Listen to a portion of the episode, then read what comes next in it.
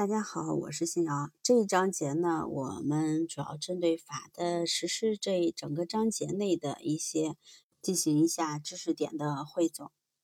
法的实施是指一定的国家机关、社会组织和个人依照法定程序遵守和适用法律法规，并形成法律秩序的活动。对司法活动来讲，法律程序的意义。一、法律程序是限制司法恣意的制度前提。二、法律程序是促使法官在自由裁量中进行理性选择的有效机制。三、司法程序是法院依法独立解决纠纷的保证。法的实施是建立法治国家的关键环节，主要体现在一。法的实施是实现法的作用和目的的前提条件。二、法的实施是实现权利和义务的必要环节。三、法的实施是建立法治国家的重要内容和条件。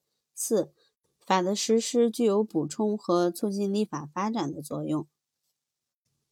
法的效力和法的实施的关系一。法的效力指法所具有的人们必须遵从的强制力。二、法的实施是指具有法的效力的制定法在社会生活中被人们实际执行、适用和遵守的状况，即法的实质有效性。三、法的实效与法的效力两个概念既相联系又相区别。法的效力是讨论应然的进。静态的法的效力问题，而法的实施是分析实然状态的法所实现的程度，两者是对法进行分析的不同概念工具。法的效力关注的是法的形式有效性问题，而法的实效关注是法的实际有效性问题。前者是后者的基础，后者是前者的深化。法的效力位阶是指在一国的法的体系中，具有不同形式的法律规范在效力方面的层级差别。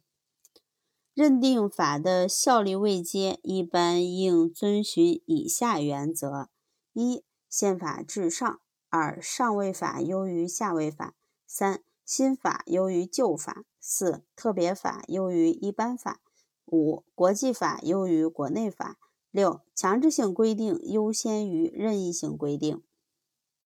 近代以来，多数国家采用的法对主体的效力的原则是以以属地主义为主，与属人主义、保护主义相结合。法对事的效力应当遵循的两个原则是一事不在理原则和。一事不二法原则。我国法的效力空间包括领土、领水及其底土和领空，以及作为领土范围延伸的本国驻外使馆、在外传播及航空器。法的溯及力是指法溯及既往的效力，即法对其生效以前的事件和行为是否适用。如果适用，就有溯及力；如果不适用，就没有溯及力。法的遵守的含义及意义，法的遵守的含义通常简称为守法，是国家机关、社会组织、政党团体等和公民个人依法从事各种同法相关的事务和行为的活动。守法的意意义在于一。守法是权利义务实现的主要途径。